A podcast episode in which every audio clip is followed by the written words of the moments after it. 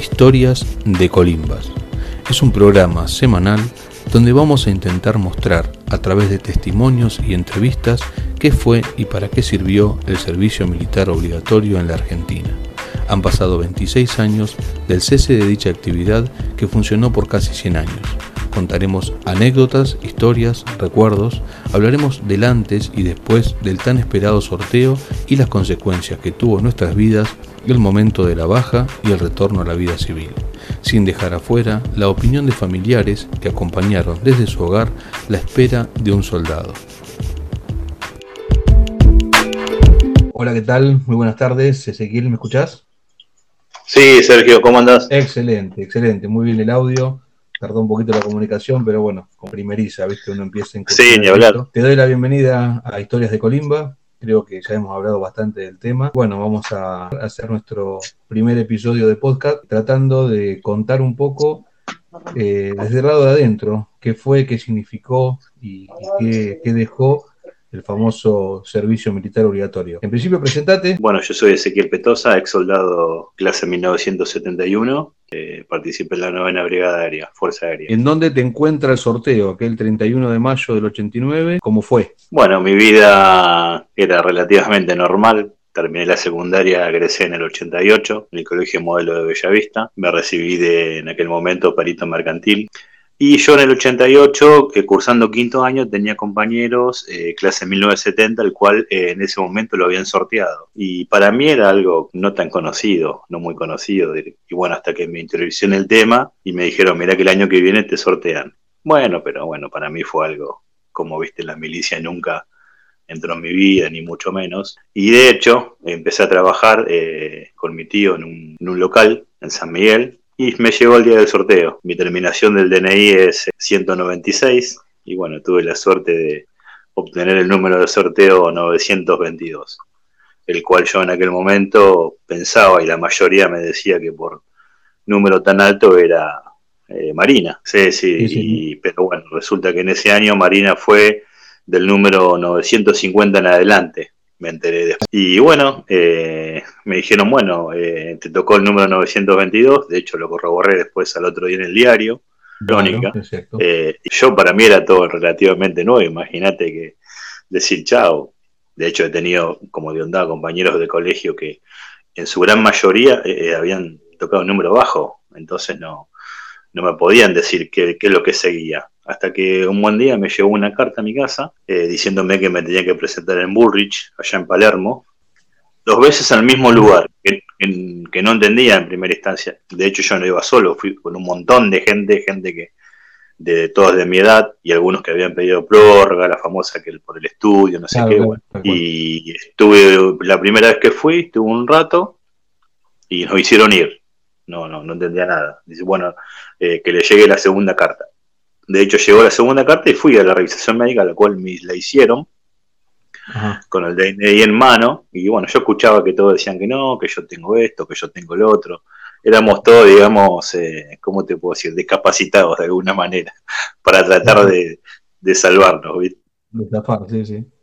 Pero Sí. bueno, yo me, me revisaron todo, y el, uno de militar de, ¿cómo te puedo explicar? De, no de, de Fuerza Aérea, sino de, de ahí de Bullrich, que era de ejército, me dijo, ah, bueno, a usted le tocó el número tal, bueno, seguramente lo van a llamar en la próxima carta, le tocó Fuerza Aérea. Yo ya le aviso Ah, mira, vos, y está apto. a vos ya te avisaron en ese momento Ujú. hasta el destino, o sea, la fuerza. Sí. Sí, sí, sí, sí, sí, ya sabía quién era y todo, ¿viste? Que antes la inteligencia militar estaba full. Claro, claro. Y me dijo, espere que le llegue su carta. Bueno, pasó ese año. Yo no me acuerdo que el, el primero, no, primero no, el, los últimos días de diciembre me llegó la carta que me tenía que presentar el 3 de enero en el Palomar. Fui la primera vez al Palomar, Ajá, me recibieron, me recibieron. Yo siempre tenía mi DNI en mano. claro. Me preguntaron quién era, por qué había llegado, le mostré la carta, todo. Bueno, está bien, espero un rato ahí. Y siéntese ahí en el, en el playón, calculo que vos habrás estado hoy también en ese momento. Porque te decían un montón de cosas, ¿viste? Y como ya te trataban, eh, digamos, como que ya no éramos más civiles, porque vos decís, le doy el, el documento militar y me dice, bueno, espere ahí que ya le vamos a informar y qué sé yo, de las 7 de la mañana como hasta las 4 o 5 de la tarde estuvimos sentados ahí hasta ahí la carta de presentación, la llegada a Palomar. ¿Y después qué te acordás? Y después, bueno, esperar como hasta las 5 de la tarde, yo calculo. Y de hecho yo fui con un amigo del barrio, Guille, eh, también 71, que nos encontramos allá en Palomar, sin saber que nos había tocado, digamos, el mismo destino a ambos. Nos encontramos allá. ¿no? En un momento estábamos todos sentados uno atrás del otro y yo me levanto para ir al baño. Y cuando vuelvo, los que estaban en mi fila eh, ya no estaban más. Upa. Y los veía, los veía que iban caminando por la pista para la otra punta donde estaba el Hércules. Claro. Y yo Mago me dice, ¿dónde vas, Civil? Venga para acá, siéntese acá. Yo me senté de nuevo con, con los que, bueno, después fuimos a, a Comodoro. Eh, como a los 30 minutos, bueno, levántense, párense, que caminen en fila derecho al Hércules que está en la otra punta. Como a las 4 horas, 4 horas y media, bajamos, eran, yo calculo que eran las 9 y media de la noche, casi las 10, y bajamos a un lugar. Y, largo abrieron la parte de atrás y era todavía de día. Eh, bueno, hasta ahí un poco el resumen de lo que fue la realización médica y, la carta. Ah, de la parte de incorporación, volvamos a la parte de una vez que, nos encontramos con lo que iba a ser nuestra casa durante el tiempo que estuvimos, ¿no? O sea, en el caso nuestro, unos 14 meses. Eh, ¿Qué sensación tuviste al encontrarte, digamos, con, el recibimiento? ¿Cómo fue el trato? Este, contarme un poco desde tu, mirada, ¿no? O sea... Y de mi mirada fue bajar, bajar del avión, caminar esos mil metros. El militar nos dijo, eh, caminen para la izquierda, me acuerdo, y yo miré para la derecha y decía aeropuerto de Comodoro Rivadavia. Yo en mi vida, en mi vida había mirado dónde era Comodoro Rivadavia, imagínate. Claro. Así que Caminamos, pasamos uno de los alambrados y llegamos como unos, eh, unos galpones enormes que después, bueno, nos dijeron que eran los búnkers, famosos búnkers. Tal cual. Y nos acomodaron ahí. Me acuerdo que había cama de hasta cuatro. cuatro Cada uno buscaba su lugar. Buenísimo, esa fue, digamos, la, llegada. Ahora, contame un poco eh, qué fue la instrucción, eh, aprendes un montón de valores, un montón de cosas que tenés hoy mismo alrededor y por ahí no te das cuenta, sea, no sé, un pedazo de pan, un vaso de agua, lo más insignificante para cualquier persona, ahí lo aprendés eh, por la necesidad que ellos, mismos te lo hacen sentir y darte cuenta. Claro, claro. ¿Entendés? Entonces vos decís, yo estando en Buenos Aires, resulta que a 18 años me creía el capo, el número uno, el que sabía todo, y resulta que no, que no, que no sabía nada particularmente lo que yo creo es que era que era muy duro ponerte a pensar que por qué vos estabas ahí, por qué te había tocado estar ahí, viviendo lo que estabas viviendo. Que a veces eran cosas, eh, digamos, relativamente injustas, porque un tipo te venía y te, forreaba, te boludeaba, te hacía sentar la peor lacra y vos tenías que hacer lo que el tipo te decía. Tal cual. Y vos decías, pero ¿por qué? Si yo no hice nada, ¿por qué tengo que estar ahí? Eso fue muy duro para mucha gente. Había mucha gente que eran, se hacían los muy rebeldes y los tipos los ablandaban, realmente los ablandaban. Hay gente que en su momento de alguna manera, algunos de muy mala manera, algunos poco mejor, nos fueron enseñando cosas que a veces en primera instancia no nos dábamos cuenta. Pero con el tiempo eh, aprendimos eh, eso, lo entendimos de verdad. Buenísimo. Vamos a tratar otro tema que son puntuales. El traspaso de la instrucción a lo que fue tropa que es un tema también importante porque la instrucción fueron tres meses, de unos 14 meses que estuvimos ahí, o sea que tenemos todavía 11 meses por delante después de, la instrucción militar, donde hemos aprendido desde desarmar un arma, de, tener todo lo que fue la parte física, que, fue un entrenamiento. Claro, totalmente. Vamos a hablar un poquito de lo que fue el traspaso de la instrucción a tropas. Yo para mí, cuando pasamos a destino, sí eh, pasamos a ser parte de la novena brigada aérea. Recién ahí, para mí, ¿no? parte. Antes éramos unos aprendices que no nos tenían ni en cuenta porque inclusive estábamos muy separados de la brigada. Y entonces un buen día apareció un alférez, que fue Víctor Rivarola, y tuvo, tuve la suerte que fui para el lado que fueron los 33 compañeros que tuve en, la compañía de artillería. Buenísimo. Eh, siempre fuimos distintos, a pesar de que los otros muchachos digan que no, pero bueno, ellos no vivieron desde adentro. ¿Qué fue para vos ir a tiro? Totalmente, ir a tiro de repente fue algo que para mí muy loco. No, no, no, de hecho nunca había tirado y menos con un fal, así que imagínate lo que fue para mí. Tener esa máquina en mano, viste, que te digan, che, fíjate que no te, ponete firme porque si no te patea. Era medio, viste, medio loco, decir, chao, ¿qué hago acá, viste? Tal cual, tal cual. Sí, sí, como que esa pregunta desde el día uno eh, te la haces todas las noches y qué estoy haciendo yo acá, por qué no estoy en mi casa. Hasta que nos pasaron a, las compañías, todas las noches te hacías esa pregunta. Cuando nos pasaron a la compañía, cambió la vida. Para mí cambió la vida. Así que bueno, bueno, ya pasamos por un poco por tropas, ya pasamos un poco por los destinos. Contame la sensación que sentiste con la jura de la bandera. Sí, la verdad que fue algo muy, para mí, muy particularmente muy emocionante porque fue una etapa que realmente la esperaba. Y como te decía, al pasar a la compañía, ya era como que estábamos, eh, ya nos conocíamos, ya sabíamos quiénes éramos, entonces era como que estábamos eh, entre gente conocida, entre amigos. Entonces ir decir, che, negro, ahora vamos a ir el 20 de junio al centro de Comodoro, vamos a ir a jugar la bandera por Fuerza Aérea. Era, la verdad que fue bastante, bastante interesante, muy importante para mí. A mí inolvidable. Yo cuando escucho algún sijuro o algo, es como que, viste, un nudo en la garganta me viene y para irle dando un, cierre a la entrevista, vamos a hablar, si te acordás, un momento de la licencia, un momento de la baja, cuando ya se terminó todo, había que empacar nuestro, nuestro bolsito con la civil, con lo que teníamos civil. ¿Qué recuerdo? Y sabíamos, sabíamos que después de la jura de la bandera había una primera licencia. Tuve la suerte de salir en la primera licencia, que tanto los detaleros, los detaleros como Víctor me, me, me notificaron que me hubiera en la primera licencia, era como que volver después de cinco meses a mi casa. Tal cual, sí, sí. Es verdad. Ahí eh, el mismo día, creo que, o el otro día que juramos la bandera. Después que Al otro día. Al otro 21 de julio. Exactamente, por suerte. Sí, sí, sí, Pleno Mundial de Fútbol Italia 90. exactamente. Pero los futboleros de. Lo que pasa que eran 15 días. Sí, eran 15 días, dos semanitas. Y te decían, tenés que volver para que tu compañero que está atrás se vaya, porque si vos no volvés, él no se va. Pero bueno, yo, eh, yo, volví. No, aparte la, la, palabra desertor y toda esa movida sonaba muy fuerte. muy duro, era muy duro. Desertor, recargo de servicio, todas esas cosas era ir al calabozo, muy duro. Tal cual, o volvés o volvés. Este, sí, bueno, volví. Siempre, siempre que fui volví, te decían. Habré tenido bueno, sí, licencias, era cada 15 días, ¿viste? Era muy, muy tranquilo. Ya era esperar, esperar que pase el tiempo para que cuando nos nominen para la baja, tratar de irnos en la primera baja. Sí, sí, hacer buena letra más que nada para, para poder este, cortar con Totalmente, era, eh, eh, esa era la, meta que nos ponían ellos para el, después de decirnos en la primera baja. De hecho, bueno, tuve la suerte que me vine en la primera baja, a pesar de que, bueno, tuve días de calabozo, tuve días de arresto, y un montón de ah, cosas. No, no, recordaba esa, experiencia tuya de, calabozo. Sí, una vez cuando. ¿Te acordás que sacábamos línea de teléfono para hablar a casa? De hecho, vos lo has hecho también.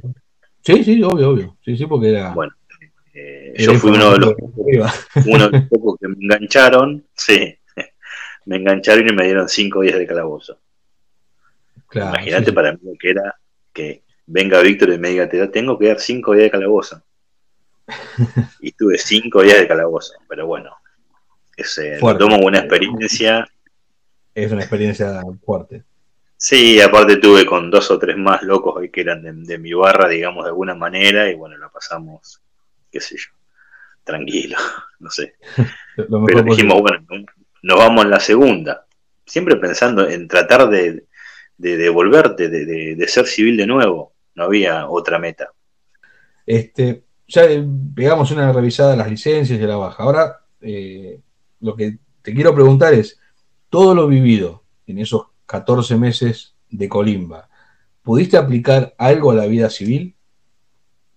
Y te cuento, todavía lo estoy aplicando porque es, eh, digamos, eh, es un régimen para mí, para mí muy humanista, muy humano. Entonces es tratar de siempre hacer las cosas bien para uno y para el otro.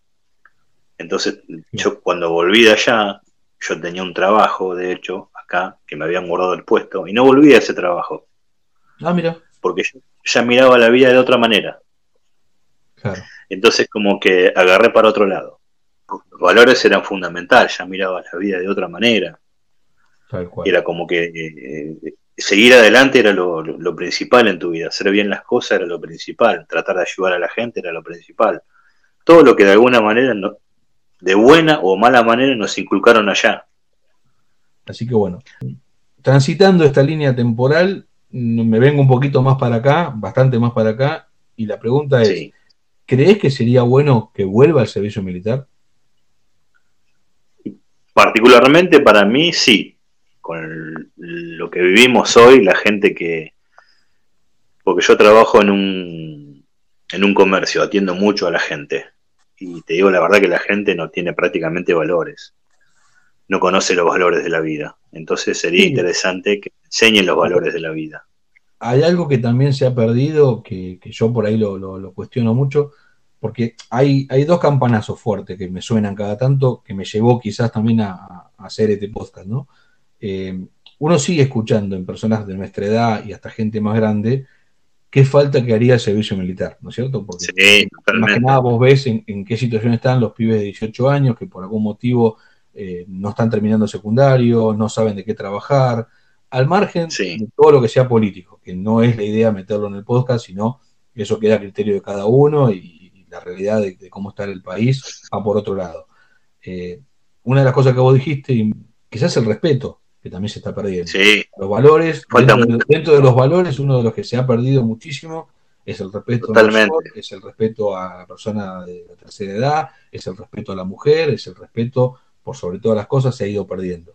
Quizá nosotros, en esa instrucción y en ese estar ahí, creo que una de las cosas que tuvimos que destacar fue el respeto. Después venía la patria, esto, Dios y la mar en coche, pero una de las principales cosas, que hasta con los mismos compañeros, había una cuestión de respeto eh, que nosotros la tratamos de, seguir hasta el día de hoy, ¿no? O sea, de, a pesar de los grupos son lo que son y hay un poco de todo, eh, el respeto mutuo, de darnos una mano, de, si se puede ayudar a fulano, eh, eso lo aprendimos y lo llevamos a la práctica. Ahora, lo que uno ve en la realidad, yo te digo, no es que quiero hablar mal de, de la juventud, sino que hay algo a nivel social que está fallando. Exactamente. por ahí el, hecho del servicio militar, que por ahí nos acomodaba un poco la vida. Eh, Le falta ese toquecito de, viste, de un tac, un toque, para que se den cuenta que el respeto es fundamental. Claro, yo pienso que, bueno, en un poco está, bastante respondida la pregunta. Un poco fue esta nuestra, nuestra primera entrevista. Espero que, salga claro, que se entienda el mensaje a donde queremos llegar. Buenísimo, ojalá que... Sí, sí, despedite, despedite vos tranquilo. Bueno, gente, eh, espero lo mismo que Sergio. Espero que de alguna manera que escuche, que, aprenda eh, mi vivencia y que, bueno, que trate de hacerlo mejor en la vida y siempre ayudar a la gente y hacer las cosas buenas. Eso es lo que más siempre, digamos, siempre quise desde que salí de baja en febrero de 1991. Eh, no, 1990. Y uno. Eso es lo que me propuse. La baja 91. 91, bueno, 1990, en febrero de 1991 siempre me propuse hacer Para ser preciso, 28 de febrero de 1991 pegamos la vuelta de civil. Es una fecha que tampoco te la puedes olvidar muy fácil. Es una cosa muy. Ese día fue, la verdad que fue algo que no, no, nunca lo entendí, porque había gente que cuando nos íbamos de baja eh, lloraba que no se querían ir. Una cosa que era medio medio que no, se entendía. No, querías estar ahí, pero al mismo tiempo tampoco te querías ir, era medio, medio, fue medio, medio loco. Sí, sí, realmente, realmente fue una, una, una situación muy, o sea, como uno terminaba estando cómodo y, dejar todo eso. Pero bueno, era, poner en práctica todo lo aprendido.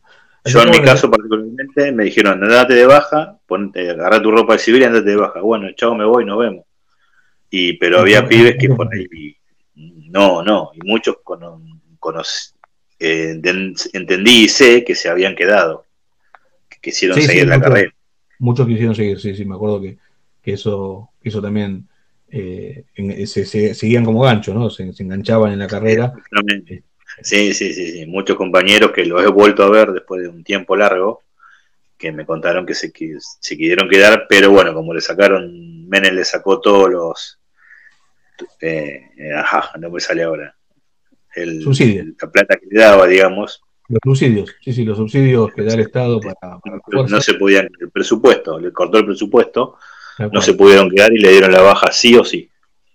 Claro, sí, sí, fue, fue un golpe así medio seco que no... no medio, sí, sí. Creo que, que en, esto, en estos momentos lo que, lo que hay que sacar en, limpio es las experiencias, las anécdotas y, eso de los valores que hablamos siempre, que, son tan importantes. Sí, la verdad que sí, la verdad que sí. Bueno, ese, no te saco más tiempo, la verdad que fue un placer esta entrevista, fue, fue muy, muy nutritiva, muy, muy importante, habló un poco de todo. Así que me despido, te dejo un fuerte abrazo y bueno, ahí estamos al, habla. Saludos para todos. Un fuerte abrazo, che. Gracias por Abrazo, nos vemos. Muchísimas gracias, Ezequiel, por compartir tus recuerdos y anécdotas de tu paso por el servicio militar. De esta manera damos comienzo a esta serie de entrevistas que tendrá cita cada jueves aquí por Spotify o la plataforma que vos elijas. Y bueno, para comunicarte con el programa te dejo el número de celular en la descripción del podcast. Podés mandarnos un WhatsApp y hacer alguna sugerencia, si querés que te haga una entrevista, si tenés cosas para contar, si me querés mandar un audio, eh, todo será bienvenido. Así que bueno, nos encontramos el próximo jueves aquí en esto que hemos llamado Historias de Colimbas.